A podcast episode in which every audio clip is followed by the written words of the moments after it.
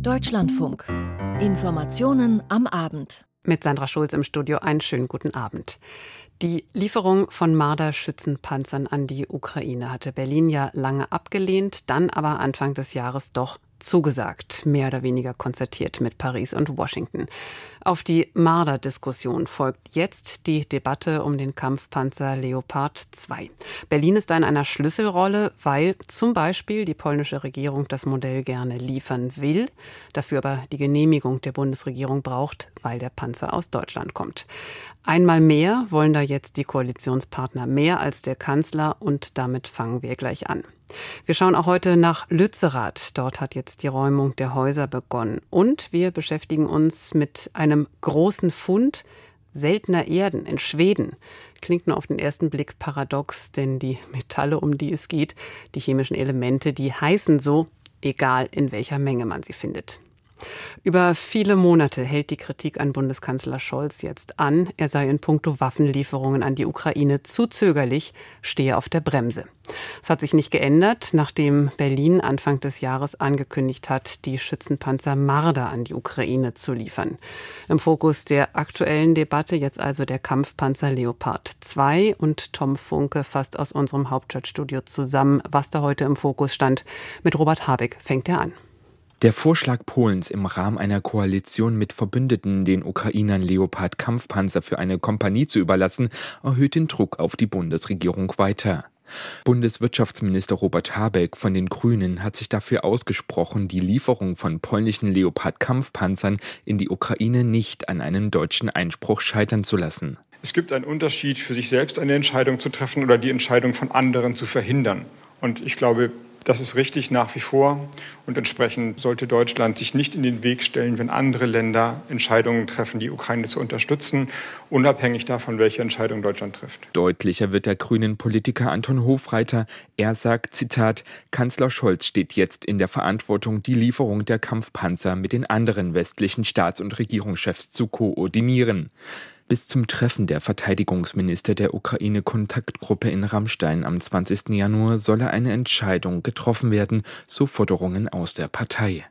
Bei der Bundesregierung gibt es derzeit aber keine Signale für einen kurzfristigen Kurswechsel. Bundesverteidigungsministerin Christine Lamprecht SPD sagt bei einem Bundeswehrbesuch im sächsischen Marienberg, es gibt keine Entscheidung in der Bundesregierung, Kampfpanzer abzugeben. Diese Entscheidung ist nicht getroffen. Auch Anfragen Polens an Deutschland, Leopard 2 Kampfpanzer weiterzugeben, gäbe es derzeit nicht, sagt Lamprecht. Deutschland spielt in der Debatte eine Schlüsselrolle, weil die Leopard 2 Panzer in Deutschland entwickelt wurden und nicht ohne deutsche Genehmigung an die Ukraine abgegeben werden dürfen. Verteidigungsministerin Lamprecht wirbt für das vorsichtige Vorgehen der Bundesregierung. In den Zeiten, in denen wir leben, in denen es solch große Herausforderungen angesichts eines Krieges in Europa gibt, sind wir gut beraten, uns immer auf die jeweilige Situation einzustellen. Und genauso haben wir es als Bundesrepublik Deutschland auch gemacht. Wir haben die Ukraine unterstützt mit unterschiedlichen Systemen, mit Artillerie, aber auch mit Luftverteidigungssystemen, als die Angriffe auf die Infrastruktur in der Ukraine immer mehr zugenommen haben. Auch Ralf Stegner, Mitglied im Auswärtigen Ausschuss des Bundestages für die SPD, sagt im Deutschlandfunk-Interview? Die Waffen werden immer offensiver und ob das richtig ist, da habe ich meinen Zweifel. Und jedenfalls bin ich dagegen, dass Deutschland da voranschreitet. Es wird ja ständig von deutscher Führungsposition gesprochen, die da erforderlich sei. Das finde ich in militärischen Fragen gerade eben nicht. Wir dürfen uns nicht drücken. Wir müssen es gemeinsam entscheiden. Ich verhehle auch nicht, dass ich persönlich eine große Skepsis habe, dass das alles mit immer schwereren und offensiveren Waffen geschieht. Ich sage aber auch, ich habe auch zu denen gehört, die im Deutschen Bundestag zugestimmt haben. Wichtig sei es, eine gemeinsame Position mit den USA und Frankreich zu finden, so Stegner. Die ist auch für die SPD-Parteivorsitzende Saskia Esken wichtig. Sie schließt Leopard 2 Kampfpanzerlieferungen im Interview mit dem Spiegel nicht grundsätzlich aus und leitet damit womöglich eine Kurskorrektur der SPD ein. Auch der SPD-Fraktionschef Rolf Mützenich schließt die Lieferung von deutschen Kampfpanzern an die Ukraine nicht mehr grundsätzlich aus. Und das, was Frau Esken formuliert hat und das, was ich formuliere, ist Grenzen auch Russland aufzuzeigen Russland darf diesen völkerrechtswidrigen Krieg nicht zu seinen Konditionen bestimmen und schon gar nicht gewinnen. Und ich glaube, da gibt es keine Differenz. Die SPD-Bundestagsfraktion diskutiert derweil auch diplomatische Initiativen, um zu einem Friedensschluss im Ukraine-Krieg zu kommen.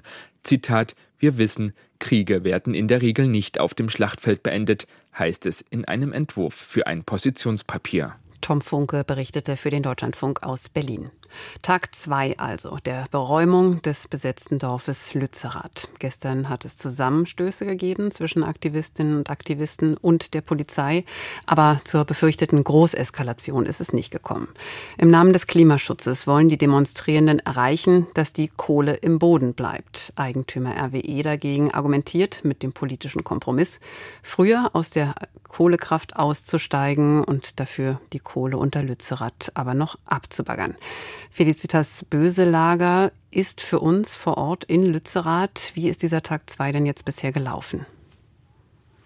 Ja, heute war, ist ein sehr symbolkräftiger Ort äh, für die Besetzer und Besetzerinnen hier in Lützerath geräumt worden, nämlich der Hof von Eckhard Heukamp. Das war derjenige, der sich lange mit Klage gegen RWE dagegen gewehrt hat, dass er äh, Lützerath verlassen muss und schließlich im Herbst vergangenen Jahres aus Lützerath ausgezogen ist. Und dieser Hof wurde heute von der Polizei geräumt. Das war ein sehr eindrückliches Bild. Die Menschen haben sich friedlich wegtragen lassen und währenddessen war auf einer Mauer stand ein Klavier und da saß einer der Aktivisten und hat Klavier gespielt, während die Polizisten die anderen aus dem Hof getragen haben. Und wenige Minuten später im benachbarten Ort, im benachbarten ähm, Hof, kam es dann wieder zu Auseinandersetzungen mit der Polizei. Da wurde Py Pyrotechnik und Obst und Flaschen auf die Polizei geworfen aus der sogenannten Paula. Da drohte die Situation kurz zu eskalieren, aber es blieb dann doch ruhig. Die Polizei hat auch diesen Hof begonnen zu räumen. Es sind noch nicht alle draußen, aber man sieht, wie einer nach dem anderen aus diesem Gebäude rausgetragen wird. Viele Baumhäuser sind inzwischen abgerissen worden, werden gerade ähm, die Reste dieser Baumhäuser mit Baggern ähm, aufgetürmt und dann weggefahren. Und es sind aber immer noch mehrere Aktivisten, Aktivistinnen hier in der Höhe über mir schweben gerade in verschiedenen Seilen die Menschen ähm, und ähm, gehen so von einem Baum zum anderen über so eine Seilstruktur, die sich über ganz Lützerath erstreckt. Und währenddessen ähm, ist es in Düsseldorf zu einer Besetzung der Grünen ähm, Parteizentrale gekommen von NRW.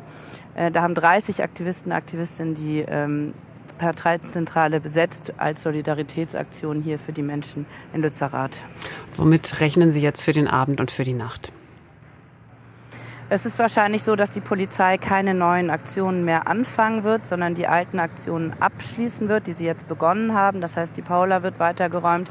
Hier sind immer noch Höhenretter im Einsatz an den Baumhäusern mit Hebebühnen. Das ist sehr gefährlich. Ein Baumhaus vor mir gerade, das ist sicher in 13 Meter Höhe und es ist sehr windig hier. Das schwankt einen Meter nach rechts und nach links. Da muss man sehr vorsichtig sein. Ähm, diese Arbeiten hat die Polizei jetzt aufgehört und wird sie morgen fortführen. Aber bei niedrigeren Baumhäusern gehen die ähm, äh, Arbeiten der Polizei weiter, werden weiter Menschen äh, aus sogenannten Lock-ons geholt, die sich da festgeklebt haben.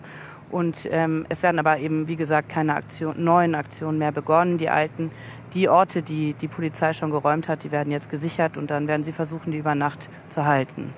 Der Stand der Dinge in Lützerath für uns zusammengefasst und beobachtet von unserer Korrespondentin Felicitas Böselager. Vielen Dank dafür. Und ein schwieriger Spagat ist und bleibt der Umgang mit Lützerath ja für die Grünen. Denn zu den Architekten des politischen Kompromisses mit dem Energiekonzern RWE, da gehörten eben zwei grüne Spitzenpolitiker, einmal der Klimaschutz- und Wirtschaftsminister Robert Habeck in Berlin und dann in Düsseldorf die nordrhein-westfälische Klimaschutz- und Wirtschaftsministerin Mona Neubauer. Die grüne Basis schüttelt den Kopf und deswegen ist es keine einfache Aufgabe für die Fraktionsspitze in Berlin, die Vereinbarung zu verteidigen. Thema natürlich heute auch auf der Vorstandsklausur der Grünen Bundestagsfraktion und Gudula Geuter hat die für uns beobachtet. Es ist kein leichter Jahresanfang für die Grünen. Die Co-Fraktionsvorsitzende Katharina Dröge formuliert es wörtlich so. Auch andere betonen, wie schwierig die Gemengelage in Lützerath für die Klimaschutzpartei auch im Bund ist. Robert Habeck, Minister für Wirtschaft und Klimaschutz, verteidigt den Kompromiss offensiver. Den Kompromiss, den er zusammen mit der grünen Landeswirtschaftsministerin Mona Neubauer mit RWE geschlossen hat. Und den ihm viele in Lützerath übel nehmen immer wenn ich jetzt höre, die Zeit für Kompromisse ist vorbei, weise ich darauf hin, der Krieg ist noch da und die Energienot ist nicht abgewandt. Wir sind also gezwungen, gezwungen, das ist wirklich nichts, worauf man stolz sein kann, mehr CO2 zu emittieren, um eine Gasmangellage zu vermeiden. Bei einer Enthaltung trägt die gesamte grüne Fraktion diesen Kompromiss mit. Das ist ein anderes Bild als das Votum der Delegierten auf dem Parteitag im Oktober. Da hatten Partei und Fraktionsführung nach langen, hitzigen Diskussionen nur eine dünne Mehrheit hinter sich bekommen. Katharina Dröge bleibt dabei. Dass der Kohleausstieg im Westen jetzt um acht Jahre vorgezogen wird, das haben wir Grünen alleine durchgesetzt. Und das ist enorm wichtig für den Klimaschutz. 280 Millionen Tonnen Kohle bleiben in der Erde und fünf Dörfer. Dörfer, in denen Kirchen stehen, in denen es Kneipen gibt, in denen es Kindergärten gibt, Dörfer, in denen Menschen leben. Die werden jetzt sicher gerettet vor dem Abbaggern der Braunkohle. Und das ist etwas, worauf ich wirklich stolz bin. Der Weiler Lützerath sei auch ohne den Kompromiss nicht zu retten gewesen, betont sie. Und Robert Habeck sagt, ohne den auf 2030 vorgezogenen Kohleausstieg würden jetzt im Rheinischen Revier keine Investitionsentscheidungen für klimaneutrale Kraftwerke getroffen. So oder so, die Zugeständnisse bei den fossilen Brennstoffen berühren den Markenkern der Bündnisgrünen. Anfang der Woche hatte denn auch schon die Parteispitze offensiv 2023 zum Jahr des Klimaschutzes erklärt. Die Fraktion wiederholt das jetzt, verbunden mit klaren Erwartungen vor allem an den Bundesverkehrsminister. Insbesondere im Verkehrssektor hat die Bundesrepublik Deutschland das größte Problem. Und es ist klar, wir brauchen mehr Tempo. Volker Wissing muss raus aus dem Bummelzug beim Thema Klimaschutz. Wir werden ihm dabei helfen. Wir haben ganz klar gesagt, wer Klimaschutz ernst meint, der kann nicht immer weiter auf den Bau neuer Straßen setzen. Der Bundesverkehrswegeplan muss neu priorisiert werden. Wir werden deutlich weniger Autobahnen bauen und planen können als bisher. Und wichtig ist der Abbau umweltschädlicher Subventionen. So Katharina Dröge und Robert Habeck spitzt zu. An Ideen, an möglichen Maßnahmen ist ja kein Mangel. Und ich glaube nicht, dass Volker Wissing der Minister sein möchte, der am Ende der Legislatur der Einzige ist, der es nicht geschafft hat, in seinem Ressortbereich die Klimaschutzlücke zu schließen. Dröges Kollegin als Fraktionsvorsitzende Britta Hasselmann, selbst gelernte Sozialarbeiterin, ergänzt den Plan für dieses Jahr um die soziale Komponente. Jedes fünfte Kind lebt in Deutschland in Armut und es ist ein nicht hinnehmbarer Zustand in einem so reichen Land. Und hier haben wir uns als Ampel gemeinsam vorgenommen, das Projekt der Kindergrundsicherung voranzubringen. Von der Krankenhausreform bis zur Mietenpolitik, hier müsse die Ampel liefern, so der Appell an die Koalitionspartner und an sich selbst. Gudula Geuter berichtete und Lützerath und der grüne Spagat, das ist auch das Thema der neuen Politik-Podcast-Episode aus unserem Hauptstadtstudio, finden Sie in der Deutschlandfunk Audiothek auf deutschlandfunk.de und auch da, wo Sie sonst Podcasts hören. 400.000 Wohnungen zu bauen pro Jahr. Das war das Versprechen, mit dem Bauministerin Clara Geiwitz an den Start gegangen ist und das sie inzwischen schon kassieren musste. Steigende Immobilienpreise spiegeln den Mangel an Wohnraum, aber auch den gestiegenen Bedarf pro Kopf. Und jetzt gibt es einen neuen Warnruf. Das Bündnis Soziales Wohnen spricht von Hunderttausenden Wohnungen, die fehlen. Panayotis Gavrilis dazu. Hunderttausende Wohnungen fehlen. Die Situation ist dramatisch, so Mieterbund-Präsident Lukas Siebenkotten. Und wird immer dramatischer. Das hat damit zu tun, dass immer mehr Menschen nach Deutschland kommen oder innerhalb Deutschlands in die Metropolen wandern und gleichzeitig kaum Wohnungsbau betrieben wird. Und dadurch ist zu erkennen, dass die Schere immer weiter auseinandergehen wird. Und wenn wir da nicht bald was tun, dann wird das zu echten sozialen Verwerfungen führen. Das Bündnis Soziales Wohnen besteht unter anderem aus Mieterbund, Baugewerkschaft der Caritas und Branchenverbänden. Laut einer selbst in Auftrag gegebenen Studie fehlten Ende des vergangenen Jahres 700.000 Wohnungen.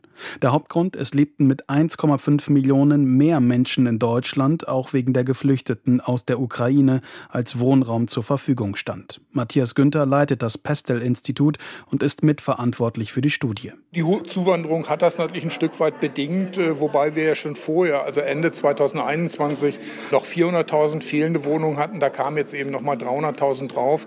Wir bauen einfach nicht genug. Also das Ziel der Bundesregierung, 400.000 Wohnungen im Jahr zu bauen und davon ein 100.000 Sozialwohnungen ist ja völlig in Ordnung. Das ist nur zu unterstützen. Aber da muss man eben auch etwas dafür tun, dass das passiert. Offizielle Zahlen zum sozialen Wohnungsbau liegen noch nicht vor. Laut Berechnungen sind aber im vergangenen Jahr gerade einmal 20.000 Sozialwohnungen gebaut worden. Um die noch verbliebenen 380.000 bis 2025 zu schaffen und das Ampelziel zu erreichen, ist dem Bündnis zufolge ein Sondervermögen von 50 Milliarden Euro nötig. Knapp drei Viertel soll der Bund zusteuern, den Rest die Länder. Mieterbundpräsident Siebenkotten zieht Parallelen zur Zeitenwende und dem Sondervermögen für die Bundeswehr. Wir finden es gut, dass es ein 100 Milliarden Euro Sondervermögen für die Bundeswehr gibt. Aber wir finden, dass man dann durchaus halb so viel auch für das bezahlbare Wohnen, das ein Grundbedürfnis der Menschen ist, ausgegeben werden kann. Neu zu bauen ist die eine, den Bestand klimagerecht zu sanieren, die andere Herausforderung. Klar ist, der Bausektor gehört zu den größten CO2-Verursachern in Deutschland. Wer neu baut, versiegelt Flächen, kritisieren Umweltverbände und fordern verstärkt auf den Bestand zu setzen. Klimaschutz und bezahlbarer Wohnraum seien ein Zielkonflikt, sagt Dietmar Wahlberg vom Bauforschungsinstitut Arge und Co-Autor der Studie. Bisher seien 30 Prozent der 43 Millionen Wohnungen modernisiert worden. Die anderen 70 Prozent werden modernisiert werden müssen. Und zwar auf unterschiedlichem Niveau, mit unterschiedlicher Herangehensweise. Und da plädieren wir auch deutlich dafür, das eher in einem mittleren Niveau zu machen, damit es überhaupt noch bezahlbar ist. Das Bündnis fordert zudem weniger Bürokratie und eine Senkung der Mehrwertsteuer von 19 auf 7 Prozent, um den Bau von Sozialwohnungen anzukurbeln. Bundesbauministerin Clara Geiwitz sieht diese Forderung allerdings kritisch. Geiwitz kündigte aber an, die Mittel für den sozialen Wohnungsbau möglicherweise zu erhöhen. Dabei ist Wohnungsbau Ländersache.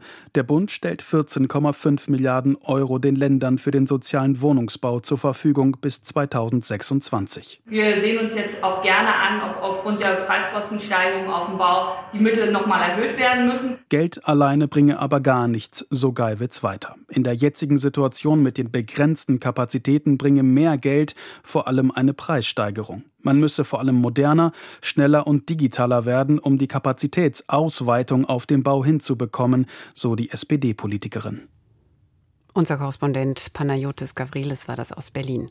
Erst Anfang der Woche ist ja öffentlich geworden, dass US-Präsident Joe Biden Unterlagen aus seiner Zeit als US-Vize unter dem damaligen Präsidenten Barack Obama in seinen privaten Büroräumen im Penn Biden Center in der Hauptstadt Washington aufbewahrt hatte.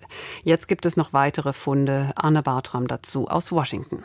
US-Präsident Biden hatte noch mehr vertrauliche Dokumente aus seiner Zeit als Vizepräsident im Besitz als bisher bekannt.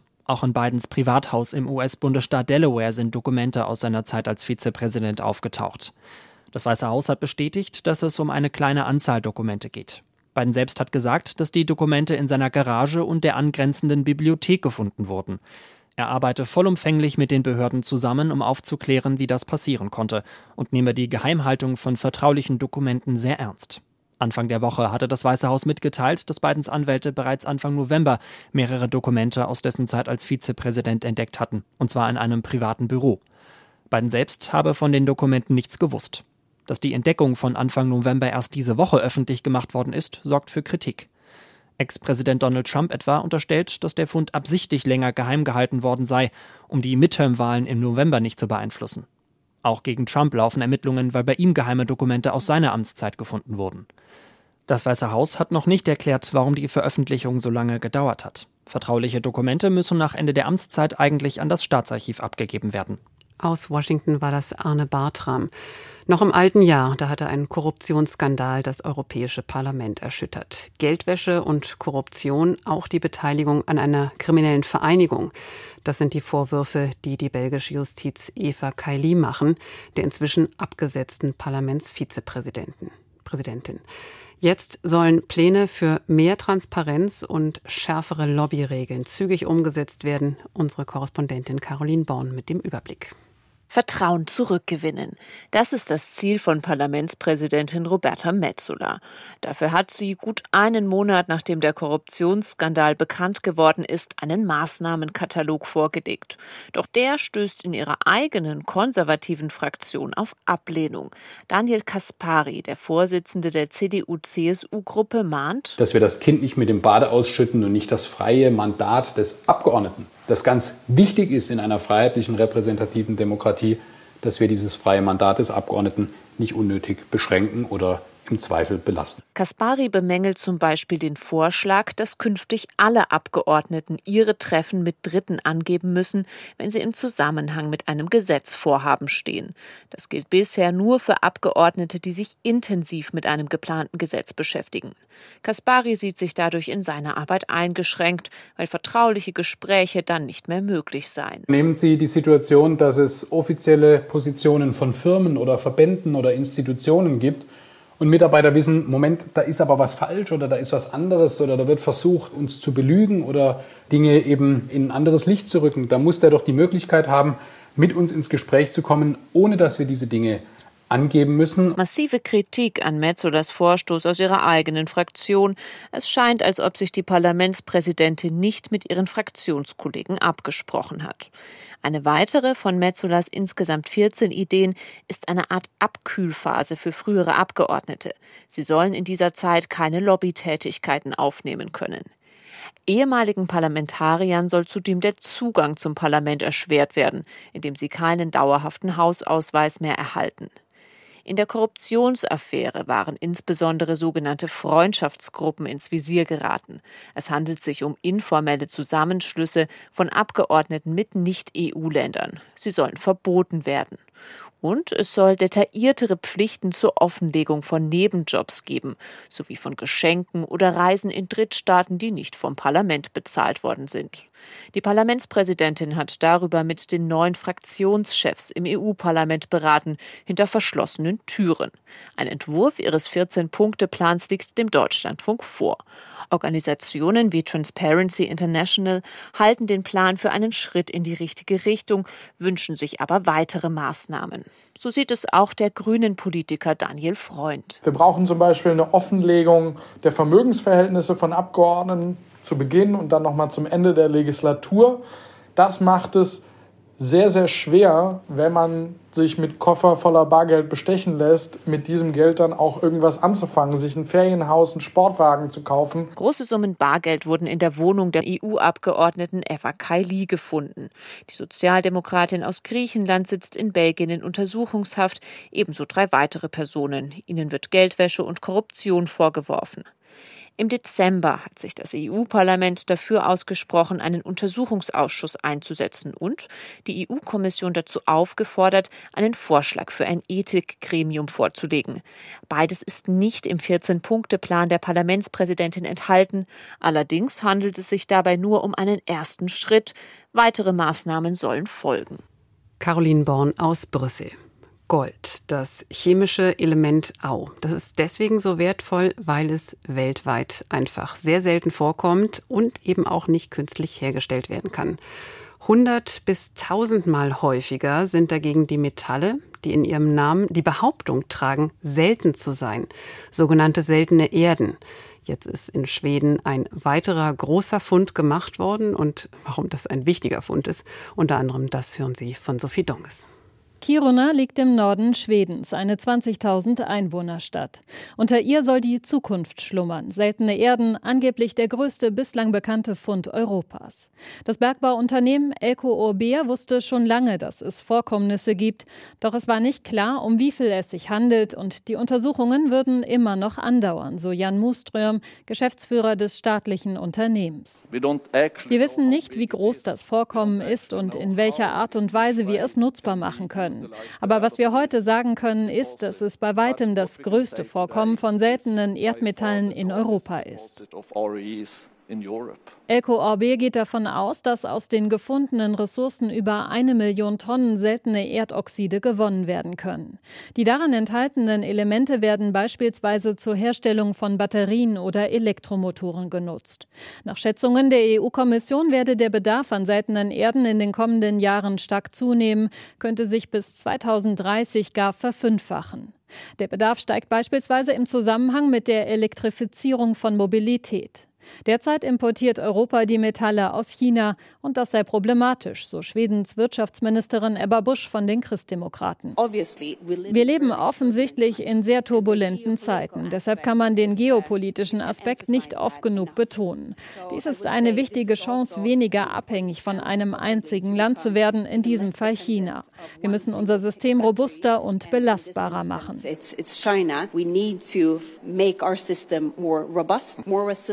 Dass die Nachricht über den angeblich größten Fund Europas ausgerechnet heute veröffentlicht wurde, ist kein Zufall. Denn in Schwedens nördlichster Stadt Kiruna treffen sich in dieser Woche Vertreter der EU-Kommission zu einem Auftakttreffen. Schweden hat seit Jahreswechsel den Vorsitz der EU-Ratspräsidentschaft übernommen. Und der Fund sei eine gute Nachricht für die Europäische Union, kommentiert Andreas Liljeheden, Journalist bei Sveriges Radio. Es ist natürlich kein Zufall, dass man gerade heute mit dieser Nachricht rausgeht, wo die EU-Kommission zu Besuch in Kiruna ist. Das passt perfekt in die europäische Politik der grünen Umstellung und dem Ziel, unabhängiger zu werden, was die Produktion von seltenen Erden angeht. Doch es wird noch Jahre dauern, bis die begehrten Metalle im Norden Kirunas an die Erdoberfläche transportiert werden, sagt Jan Muström, Geschäftsführer von LKAB. Wir ska ha en, en industripark unser Plan ist, dass wir ungefähr 2027 äh, einen Industriepark in Betrieb nehmen können. Den Zeitplan überprüfen wir derzeit. Es hängt ja auch beispielsweise davon ab, dass wir eine Zulassung für den Abbau bekommen. Noch in diesem Jahr will das staatliche Bergbauunternehmen LKAB einen Antrag dafür stellen. Die EU-Kommission hatte bereits in Aussicht gestellt, entsprechende Minenprojekte wie das in Schweden künftig stärker fördern zu wollen. Der Bericht war das von Sophie Donges. Und wir gehen weiter nach Wien. Nach einer längeren Zeit von Umbauten und auch Renovierungen ist dort das Parlament jetzt wieder neu eröffnet worden. Silke Hane berichtet.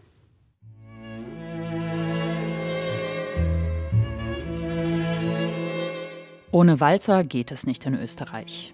Die Wiener Philharmoniker begleiteten heute die feierliche Wiedereröffnung des Parlamentsgebäudes.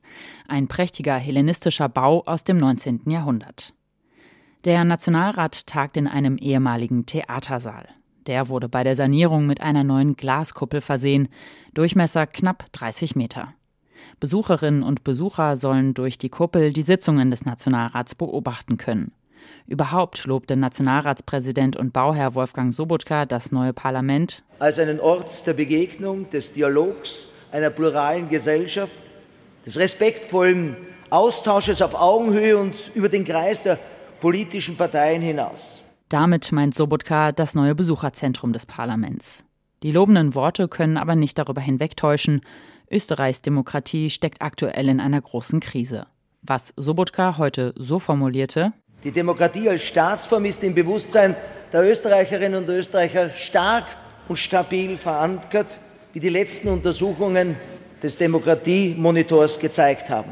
Das trifft nicht ganz auf die tatsächlichen Ergebnisse eben jener Studie zu. Der zufolge denken nur 34 Prozent der Bevölkerung, dass das politische System in Österreich gut funktioniert. Ein Tiefpunkt. Vor fünf Jahren dachten noch 64 Prozent so. Kritisch wurde dieser Umstand von Sobotkas Stellvertreterin Doris Bures von der SPÖ gewürdigt. Brüche und Erschütterungen haben in unserem Land zu einem massiven Vertrauens- und Glaubwürdigkeitsverlust geführt. Das hat letztlich auch äh, der Demokratiemonitor so dokumentiert. Hybris, Selbstgefälligkeit und Abgehobenheit waren die eitlen Weggefährten eines demokratiepolitisch bedenklichen Kurses der Abwertung der Politik. Unter Applaus forderte Bures eine grundlegende Sanierung der Demokratie und ihrer Institutionen, nicht nur des Parlamentsgebäudes. Etwas Hoffnung machte den Abgeordneten und Gästen der Festredner Wolfgang Schäuble, Deutschlands am längsten amtierender Parlamentarier. Krisen führen aber nicht automatisch in den Verfall, sondern sie wirken als Instrumente beständiger, notwendiger Anpassung an sich ständig verändernde Rahmenbedingungen. Und deshalb sind Krisen immer auch Chancen. Immerhin löst die Sanierung des Parlaments keine neue Krise aus. Die Kosten für die Sanierung blieben nach aktuellem Stand im gesetzlich vorgesehenen Rahmen von rund einer halben Milliarde Euro. Silke Hane berichtete aus Wien. Und drei Themen aus dieser Sendung beleuchten wir auch nochmal in unserer Kommentarsendung hier bei uns im Deutschlandfunk um 19.05 Uhr. Es geht dann nochmal um die fehlenden Wohnungen, um die Dokumentenfunde bei Joe Biden in seinen Privaträumen und seinen Privatbüros. Und wir schauen auch nochmal auf die Konsequenzen, die das Europäische Parlament aus dem Korruptionsskandal aus den vergangenen Wochen zieht und ziehen will. Das waren die Informationen am Abend heute mit Sandra Schulz. Dankeschön, dass Sie zugehört haben. Ihnen einen guten Abend.